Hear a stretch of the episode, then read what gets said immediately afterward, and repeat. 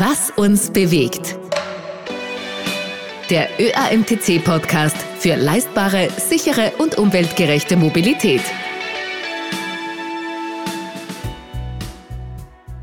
Stellt euch vor, ihr setzt euch in der Früh ins Auto, gebt dann im Navi die Adresse vom Büro ein, anschnallen, vielleicht noch ein paar Seiten im Buch lesen oder eine Folge von Was uns bewegt anhören, vielleicht vom Frühstücksweckerl abbeißen und ihr steht am Parkplatz bei euch vor der Arbeit, ohne das Lenkrad auch nur ein einziges Mal anzugreifen. Im ersten Moment denke ich mir, wow, cool. Im zweiten Moment denke ich mir, so weit weg davon sind wir eigentlich gar nicht mehr, oder? Das ist unser heutiges Thema hier bei Was uns bewegt. Werden Autos jemals autonom fahren? Mein Name ist Marcel Kilic. Schön, dass ihr hier seid. Wir haben jetzt das Glück, dass wir in einer Zeit angekommen sind, in der die Technik schon so weit ist, dass selbstfahrende Autos wirklich zum Greifen nahe sind. Und es gibt ja heute schon unglaublich viele Assistenzsysteme, die uns am Fahrersitz unterstützen, uns auch viele Aufgaben abnehmen. Aber können wir uns bald komplett zurücklehnen und der Pkw ist zu 100% im Autopilotmodus? Hier geht es definitiv nicht nur um die Frage, ist das technologisch möglich, sondern wollen wir das auch und ist das sinnvoll? Wir nähern uns der Antwort auf diese Frage an. Und weil das so ein komplexes Thema ist, habe ich heute gleich vier Gäste. Peter Piesecker, der Chefredakteur von Auto Touring, der hat mit einem Assistenzsystem etwas erlebt. Das ist für viele wahrscheinlich ein Schreckmoment. Will ich natürlich genau wissen, was da war. Dann fragen wir den ÖAMTC-Experten Friedrich Eppel, worauf wir uns da eigentlich einlassen, wenn wir vollkommen auf eine Software vertrauen, die vier Räder hat.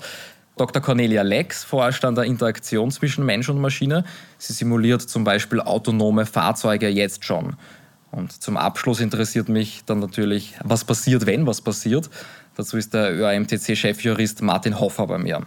Peter Piesecker, Chefredakteur von Auto Touring, herzlich willkommen. Danke. Sie kennen die Autos auf unseren Straßen ausgezeichnet von innen und von außen und Sie waren kürzlich mit einer teuren Luxuslimousine unterwegs mit eingebautem aktiven Assistenzsystem. Und dann ist was passiert. So ist es. Also es ist eine Autobahnauffahrt in einer Baustelle, nämlich die Wiener Südosttangente.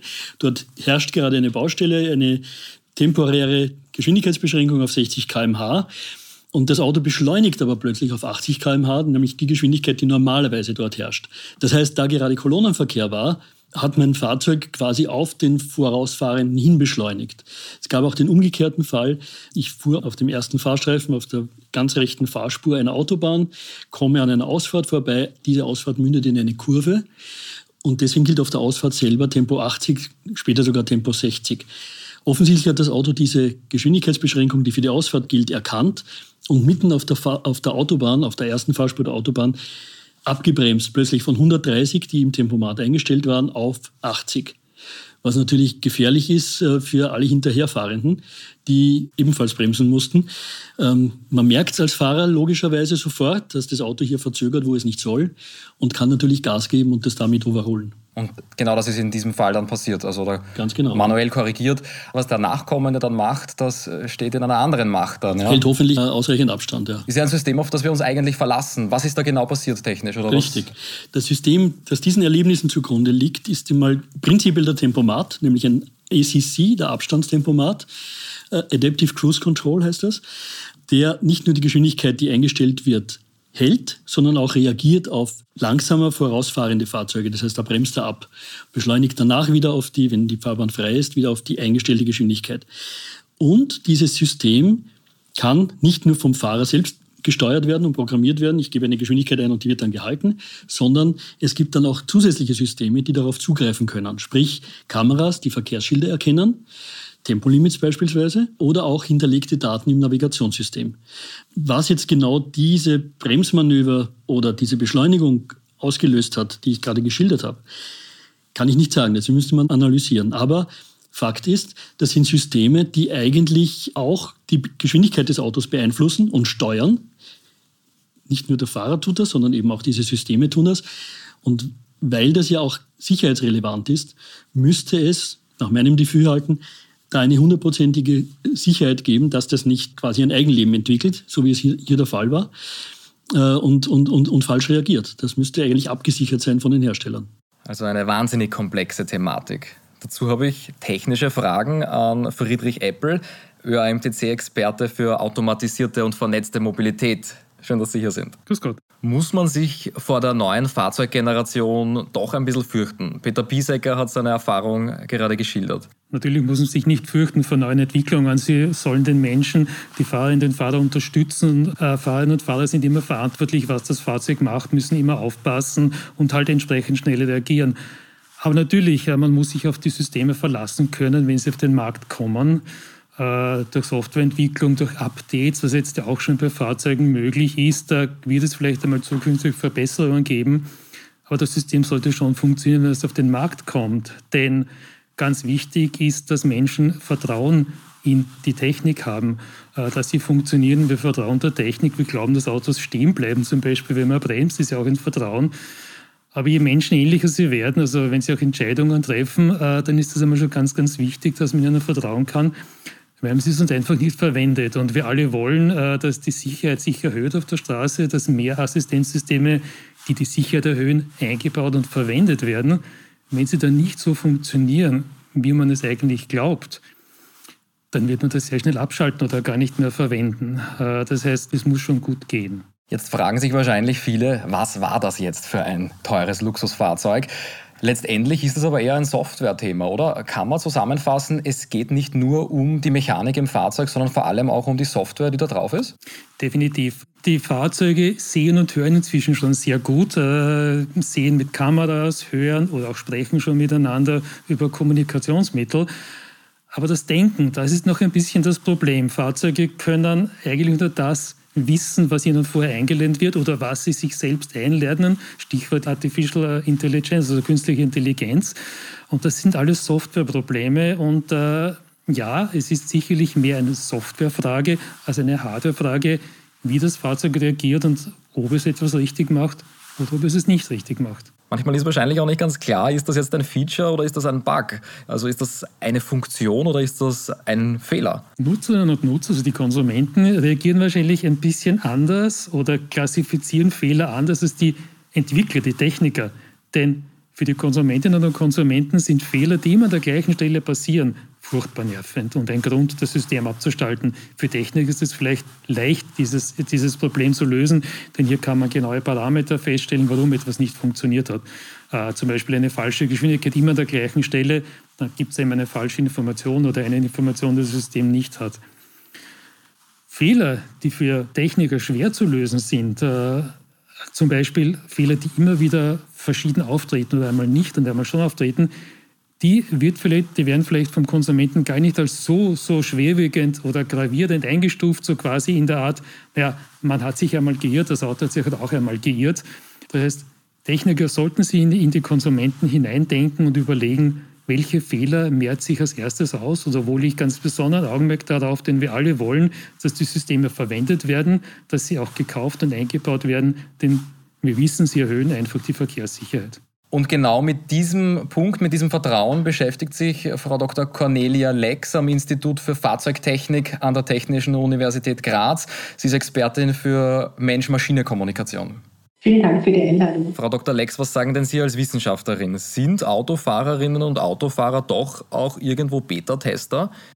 Nein, wir sind keine Beta-Tester. Ähm, äh, Fahrfunktionen werden zuerst einmal in der Simulation und dann auch im Fahrversuch in verschiedenen Szenarien sehr ausführlich getestet. Und diese Szenarien werden auch ständig erweitert. Das sieht man zum Beispiel an der Sternebewertung vom Euro NCAP, äh, wo dann zum Beispiel auch der Notbremsassistent untersucht wird. Sie sind Spezialistin für die Interaktion Mensch-Maschine und an der TU Graz, da haben Sie einen Simulationsprüfstand zur Verfügung. Was passiert da genau? Was kann ich mir da vorstellen? Ja, menschliches Verhalten in kritischen Fahrsituationen ist ja sehr vielfältig. Es gibt ja nicht die eine Standardreaktion. Und bei unserem selbstentwickelten Fahrsimulator können wir diese Interaktion von Menschen in verschiedenen Situationen untersuchen und auch wie sie agieren mit Fahrassistenzsystemen. Deshalb Fahrsimulator gibt uns die Möglichkeit, Situationen einfach sehr sicher äh, zu, äh, durchzuführen, aber auch wiederholbar, also dass verschiedene Testpersonen immer dieselbe Situation durchleben. Unser großes Ziel ist ja, dass diese Systeme die Lenkerinnen und Lenker unterstützen und nicht zusätzlich noch ablenken. In der Praxis, wie kann ich mir den Prüfstand vorstellen? Ist das sozusagen wie ein Flugsimulator? Ist das alles virtuell mit einem, mit einem Fahrersitz, ein bisschen wie ein Videospiel oder wie schaut das aus? Wir haben da ein, wirklich ein, ein ganz ein normales Fahrzeug hergenommen, wie Sie das kennen, wie das auch äh, ganz normal gebaut worden ist für den Straßenverkehr und haben drumherum diesen Fahrsimulator aufgebaut. Das heißt, wir simulieren jetzt das, was unsere Insassen sehen, ähm, auch die Kräfte, die am Lenkrad spürbar sind, werden zum Beispiel simuliert, die Kräfte auf der Bremse. Äh, unser Ziel ist es ja, dass die, die Teilnehmerinnen und Teilnehmer von der Studie den Eindruck haben, das ist jetzt kein Computerspiel, sondern das ist möglichst so wie im echten Leben. Und wir hatten da auch schon mal den Fall, dass dann jemand beim Ende von so einer Studie gesagt hat, also wir haben gesagt, das Manöver ist jetzt beendet, Sie können jetzt aussteigen. Und der Teilnehmer hat dann gemeint, ja, wie aussteigen? Ich bin ja noch mitten auf der Autobahn. Und das zeigt uns dann, dass wir da schon sehr gut dabei sind, dass das nicht wie ein Computerspiel empfunden wird. Ich hoffe, es war eine Warnweste irgendwo im Fahrgastraum. das ist schwierig mit Aussteigen auf der Autobahn. ähm, sind diese Assistenzsysteme jetzt nur eine Vorstufe zum vollautomatischen Fahren oder behalten wir am Fahrersitz dann schon noch die Oberhand? Wer spricht das letzte Wort in ein paar Jahren vielleicht? Das wird sehr stark von der gesellschaftlichen Akzeptanz abhängen. Experten gehen ja davon aus, dass äh, wir das automatisierte Fahren oder vollautomatisiertes Fahren erst dann akzeptieren, wenn es mindestens genauso gut ist wie menschlich gelenkte Fahrzeuge. Wahrscheinlich muss es sogar zehn oder hundertmal besser sein. Und dann kann ich mir vorstellen, dass der gesellschaftliche Wandel, wie das wahrgenommen wird, sich sehr schnell ändert. Dass man irgendwann einmal das Gefühl hat, Fahrzeuge sind jetzt eigentlich sogar sicherer als menschliche Lenker. Und ja, unsere Kinder oder Enkelkinder dann lachen werden darüber, dass wir Menschen selbst gefahren sind. Und jetzt Stichwort Opting Out, wäre das denkbar, dass es vielleicht irgendwann generell gesetzlich nur noch erlaubt ist, ein vollautomatisches Fahrzeug zu fahren, dass der Gesetzgeber vielleicht verbietet, dass ich das Fahrzeug selbst steuern darf überhaupt, weil man zur Erkenntnis kommen könnte, dass die Maschine das viel effizienter kann? Das ist durchaus möglich. Aus heutiger Sicht vielleicht noch schwer vorstellbar. Aber das kann sehr wohl sein, dass Fahrzeuge irgendwann mal sicherer gelten, wenn sie von einer Maschine gelenkt werden, wie von menschlichen Fahrerinnen oder Fahrern. Nutzen Sie selbst Assistenzsysteme? Ja, durchaus. Ich bin da, glaube ich, auch eine gute Testperson, weil ich diese Systeme auch nur dann nutze, wenn ich einen Sinn dahinter sehe, wenn ich ein hohes Vertrauen in diese Funktion habe. Und das ist es im Endeffekt auch, was wir entwickeln möchten. Also wir möchten ja auch, dass die Nutzerinnen und Nutzer unserer Systeme ähm, das Gefühl haben, sie haben einen Mehrwert dadurch und es ist objektiv und subjektiv für sie sicherer und komfortabler. Sie forschen ja an der Schnittstelle, an der Interaktion äh, Mensch und Maschine. Wie viel Vertrauen ist da nötig von der menschlichen Seite? Einerseits nötig, um sich darauf einzulassen, aber auch wie viel Vertrauen ist verantwortungsvoll und gesund in eine Computersoftware? Das ist eine sehr große Frage. Also ich denke mir, dass alle diese Funktionen, die wir entwickeln, ähm, müssen hohes Vertrauen der Nutzerinnen und Nutzer äh, erzeugen, weil sonst, solange sie zumindest eine Option haben, die nicht zu nutzen, ähm, würden sie das auch nicht tun. Sagen wir mal so, also es gibt jetzt schon sehr viele Fahrzeuge, die einen Abstandsregeltempomaten eingebaut haben und die Lenkerinnen und Lenker nutzen die nicht, weil sie nicht genau wissen, äh, wie die funktioniert. Und so ein System bringt einem dann im Endeffekt auch nichts, wenn es nicht genutzt wird.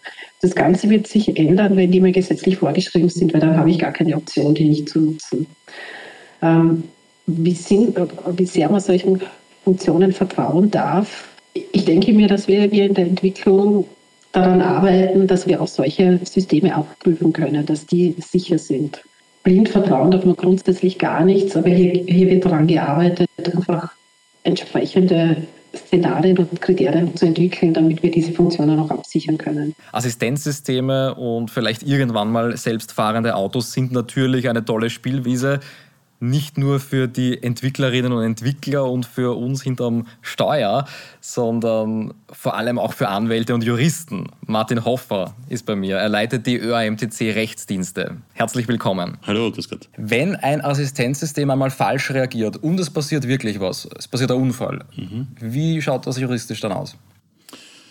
Ja, das wissen wir natürlich vorher nicht genau. Das werden uns die Sachverständigen in der Abwicklung des Unfalles im Laufe des Straf- oder Zivilgerichtsverfahrens nachweisen äh, bzw. Äh, analysieren und simulieren. Aber worauf es natürlich ankommt, ist, ähm, hat wirklich ein Assistenzsystem unrichtig, zu spät oder falsch oder gar nicht äh, agiert oder reagiert, hat vielleicht aber auch der Lenker selbst äh, eine Ursache gesetzt dafür, dass das Assistenzsystem den Fehler als solchen nicht richtig einschätzen konnte. Das heißt, da sind schon eine Reihe von Vorfragen zu klären, bevor man eindeutig sagen kann, das war jetzt eindeutig und zweifelsfrei die alleinige Ursache für den Unfall.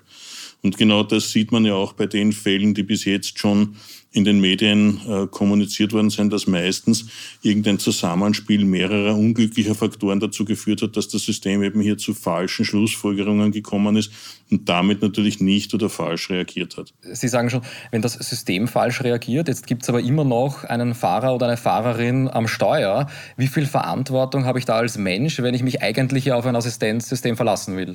Ich habe die ganze Verantwortung als Lenker. Das Assistenzsystem unterstützt mich und das Assistenzsystem kann mich natürlich auch stören oder kann mir falsche äh, Anhaltspunkte liefern. Und ich bin hoffentlich immer in der Lage, äh, auch zu erkennen, wenn das Assistenzsystem einen Fehler macht, dass ich den dann auch noch korrigiere. Ursache ist die, äh, wir haben derzeit, vor allem in Österreich, aber da spreche ich für ganz Europa, prinzipiell natürlich die Haftung des Fahrzeughalters für Schäden, die er Dritten gegenüber zufügt. Dafür gibt es auch eine Haftpflichtversicherung für das zugelassene Fahrzeug. Aber wir haben natürlich auch, wenn es ein Verschulden gibt, die Zurechnung dieses Verschuldens zu dem Fahrzeug. Also haben wir zwei verschiedene Konstellationen. Das Fahrzeug selbst macht einen Fehler. Das ist nichts Neues, gab es etwa schon, wenn ein Reifen platzt oder wenn äh, der Motor blockiert und das Fahrzeug eben äh, unkontrolliert äh, ausbricht. Dann kann der Lenker nichts dafür. Dann habe ich auch die Zurechnung über ein technisches Versagen. Das heißt, wenn jetzt ein Assistenzsystem einen Schaden hat und auch einen Unfall verursacht, ohne dass der Lenker irgendwie eingreifen kann, dann wird zwar der Lenker strafrechtlich nicht verantwortlich gemacht werden, aber äh, die Versicherung des Fahrzeugs, die Haftpflichtversicherung, muss den Schaden an dem Dritten decken. Und ob die Kaskoversicherung den eigenen Schaden deckt, ist eine andere Geschichte. Wenn aber jetzt der Lenker zu spät oder falsch auf rechtzeitige Hinweise seitens des Assistenzsystems reagiert hat, dann wird man ihm eben die Frage stellen, warum? Warst du etwa nicht so aufmerksam, wie das nach den äh, Betriebsanleitungen, auch die vom Hersteller des Systems oder des Fahrzeuges zur Verfügung gestellt worden sind, vorgesehen war? Warum warst du so abgelenkt, dass du nicht zeitgerecht eingreifen konntest? Das heißt, der Lenker muss sich dann frei beweisen und sagen, na, ich habe eh alles getan, was zu tun war. Es ist sich halt trotzdem nicht ausgegangen. Oder er kann das nicht beweisen, dann wird man ihm sogar unter Umständen Verschulden nachweisen. Und dann ist er eben auch äh, aus diesem Grund schon haftbar, unter Umständen dann sogar strafrechtlich für äh, etwa Personenschäden, äh, die im Zuge dieses Unfalls dann äh, zustande kommen. Und das ist mal jetzt nur das Assistenzsystem. Wir haben heute auch das Zukunftsszenario besprochen, dass ein Auto wirklich komplett im Autopilotenmodus ist, dass ich mich theoretisch am Fahrersitz in der Zukunft vielleicht mal zurücklehnen kann und das Auto alles alleine macht. Was bedeutet das juristisch schon? Gibt es da schon eine Vorahnung, wie sich das entwickeln wird? Es laufen natürlich dazu Diskussionen, insbesondere auch auf europäischer Ebene, wie man mit äh, einer Verschiebung der Wahrscheinlichkeit einfach nur umgeht. Die Verschiebung der Wahrscheinlichkeit von einem Fehler des Lenkers, der immer weniger dann falsch machen oder nicht machen kann, hin zu graduell mehr oder anteilig mehr äh, Fehlern, die das System begehen kann. In Summe wird natürlich die Verkehrssicherheit steigen, äh, weil eben auch die Fehleranfälligkeit von Assistenzsystemen tendenziell geringer sein dürfte als die Fehleranfälligkeit des Menschen. Wäre das nicht so, dann wäre das Ganze völlig unnötig oder sogar gefährlich. Aber wenn jetzt ein Assistenz- oder Automatisierungssystem einen Fehler oder einen Unfall verursacht oder einen Fehler hat, äh, bleibt es primär auch einmal nach derzeitiger Rechtslage bei der Haftung des Fahrzeughalters.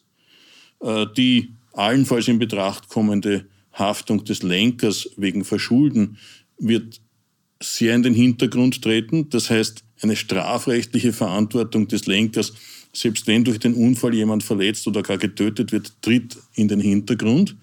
Es bleibt die zivilrechtliche Haftung des äh, Fahrzeughalters über seine Haftpflichtversicherung. Die hat möglicherweise dann, wenn es sich um eine Produktfehlentwicklung äh, handelt, irgendwo einen Regressanspruch gegen den Fahrzeughersteller oder gegen den äh, Erfinder der Software. Aber prinzipiell brauchen wir derzeit kein anderes Haftungssystem, als es schon derzeit im, im Betrieb ist und seit, seit Jahrzehnten äh, klaglos funktioniert. Es ist eben die Automatisierung nebst auch der Verbreitung von Assistenzsystemen einfach eine technische Weiterentwicklung des individuellen Kraftfahrzeuges und dieses individuelle Kraftfahrzeug ist eben als solches für genau solche äh, Schäden versichert und auch gesetzlich verpflichtet versichert zu werden was es dann noch sonst gibt an möglichen Ansprüchen. Ich habe ja selbst, wenn mein Fahrzeug jetzt äh, aufgrund eines technischen Versehens äh, einen Unfall verursacht, der einen Eigenschaden zur Folge hat, habe ich natürlich keinen Anspruch gegen die äh, Haftpflichtversicherung, weil die nur Drittschäden zu decken hat. Habe ich eine Kaskoversicherung, ist nicht eindeutig gesagt, dass ich damit alle Ansprüche bekomme. Immerhin äh, gibt es also äh, etwa Selbstbehalte oder ähnliche äh, Leistungseinschränkungen. Da wird diskutiert, ob man als Geschädigter eines äh, Fehlers im Automatisierungssystem möglicherweise direkt einen Produkthaftungs- oder Produktsicherungsanspruch gegen den Hersteller des Fahrzeuges oder der Software hat. Das ist aber noch in Fluss. Meine Einschätzung ist, irgendetwas in diese Richtung wird wohl kommen, um einfach den Umweg über den Regress einer möglichen Kaskoversicherung äh, äh, zu vermeiden. Weil dort habe ich eben, wie gesagt, die Schranken über Selbstbehalte, aber auch über den Zeitwert des Fahrzeuges, sodass unter Umständen eher unbefriedigende oder unvollständige Schadenersatzleistungen für den Eigenschaden herauskommen. Beim Fremdschaden sehe ich derzeit keinen relevanten Handlungsbedarf, zumal das System der Haftpflicht Pflichtversicherung ohnehin in der Regel ausreicht, um derartige äh, Schäden an Dritten äh, abzudecken. Ein wirklich spannendes Thema, was uns alle bewegt. Ein echter Anwendungsfall, direkt von der Straße analysiert von einem Techniker, einer Wissenschaftlerin und dann zum Abschluss auch noch beleuchtet von einem Verkehrsjuristen. Ich hoffe, euer Spurassistent, sofern ihr einen habt, der hält euch weiterhin verlässlich auf Kurs. Und bis zum nächsten Mal bei Was uns bewegt.